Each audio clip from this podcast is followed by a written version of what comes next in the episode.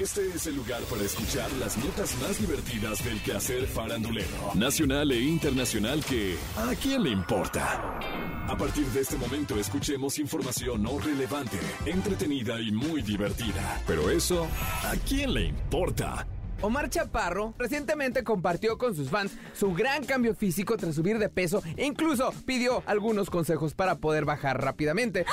Y es que ha subido más de 14 kilos para una película de la cual no puede dar muchos detalles todavía. Y publicó unas fotos con el torso desnudo que evidencian esos kilitos de más. Y escribió, ya casi es tiempo de despedirme de Julián Álvarez y con él de estos 14 kilos que tuve que subir para interpretarlo. Les pido me den todos sus tips y consejos para bajarlos. ¿Qué ejercicios, dietas o suplementos me recomiendan?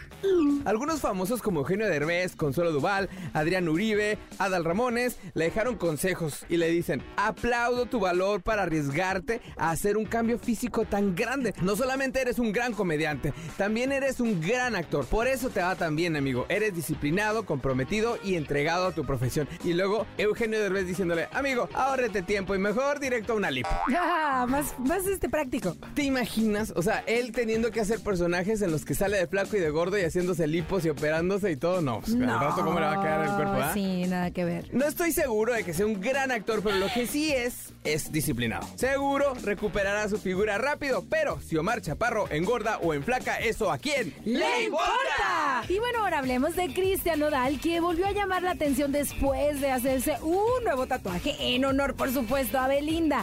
¿Qué? Ahora decidió tatuarse en color rojo y con un corazón abajo la palabra utopía.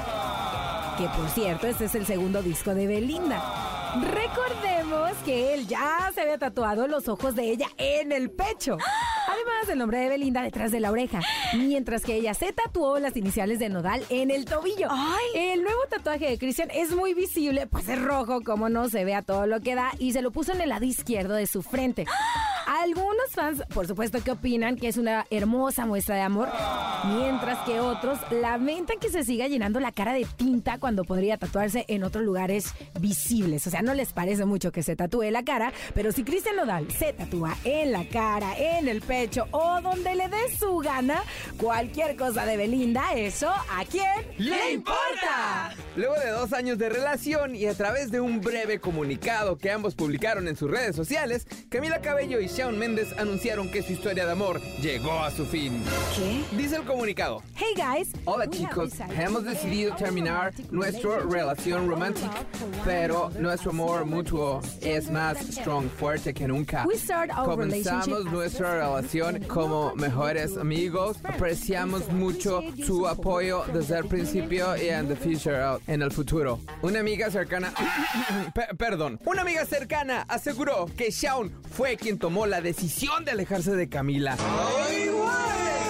La relación se estaba volviendo obsoleta y complaciente. Y decidieron que era mejor quedar como amigos. ¿Qué? Eli Rebeli, ¿te imaginas? O sea, no, nuestra relación ya se está volviendo obsoleta y complaciente, ya. Adiós. Adiós, Eli Rebeli. Me olvido de ti Ya para no siempre. somos nada tú y yo, porque ¿cómo vamos a vivir una relación obsoleta y complaciente? Guácala, no. Oye, ni porque fueron a ver Coco juntos, Ah, ¿no? no. Y bueno, Camila no estaba de acuerdo. Durante unos días le fue muy difícil toda la situación, pero se rodeó de amigos que la apoyan y se ha mantenido ocupada. Con el paso de los días lo tuvo que asimilar y ahora se siente renovada, empoderada. Y si Shawn Mendes y Camila terminan, se toman un año sabático o regresan, ¿eso a quién le Esto fue ¿A quién le importa? Las notas más divertidas del quehacer farandulero nacional e internacional. Porque te encanta saber, reír y opinar. Vuélvenos a buscar ¿A quién le importa?